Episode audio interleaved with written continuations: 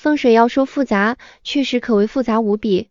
龙、穴、沙、水、象、八宫、九星等等，方方面面都要参与计算，才能推算出一个地方风水的好坏，以及如何去化解、调理与布局。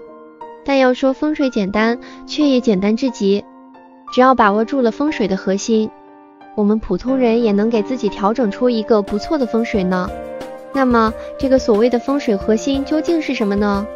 其实风水千变万化，都离不开两个字：平衡。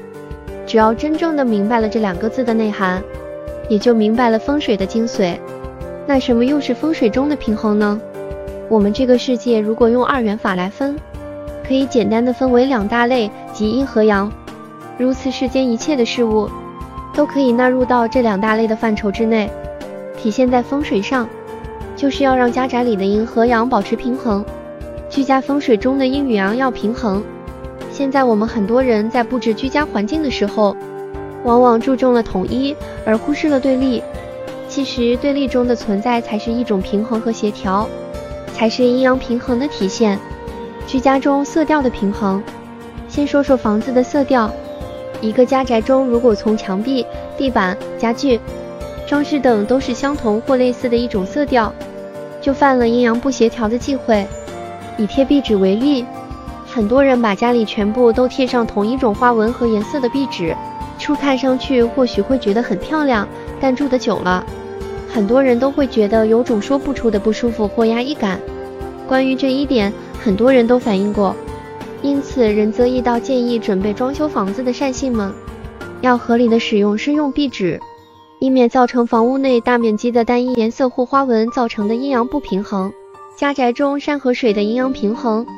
过去我们讲风水好的地方一定要有山有水，山与水搭配协调有致，负阴而抱阳是最好的风水宝地。不过我们现在大多数人都是住在钢筋水泥包裹的高楼中，很难见到水，这也是一种阴阳不平衡的现象。所以仁泽义道建议大家不妨在家里多摆放一点水。例如流水景观、净水盆景、加湿器、鱼缸等都可以，以求达到家中山与水的阴阳平衡。根据很多朋友反馈，当家中适当加了一部分水之后，不但从体感上感觉室内的空气更加湿润宜人，而且心理上也有一种特别的愉悦和舒适感。这方面的知识点还有很多，由于篇幅原因，就不再一一说明了。大家只要对阴阳五行以及它们之间的生克关系有个大致的了解，万变不离其宗。只要记住平衡二字，不要让某一种五行力量过强，就能为自己布置一个风水还不错的家居环境的。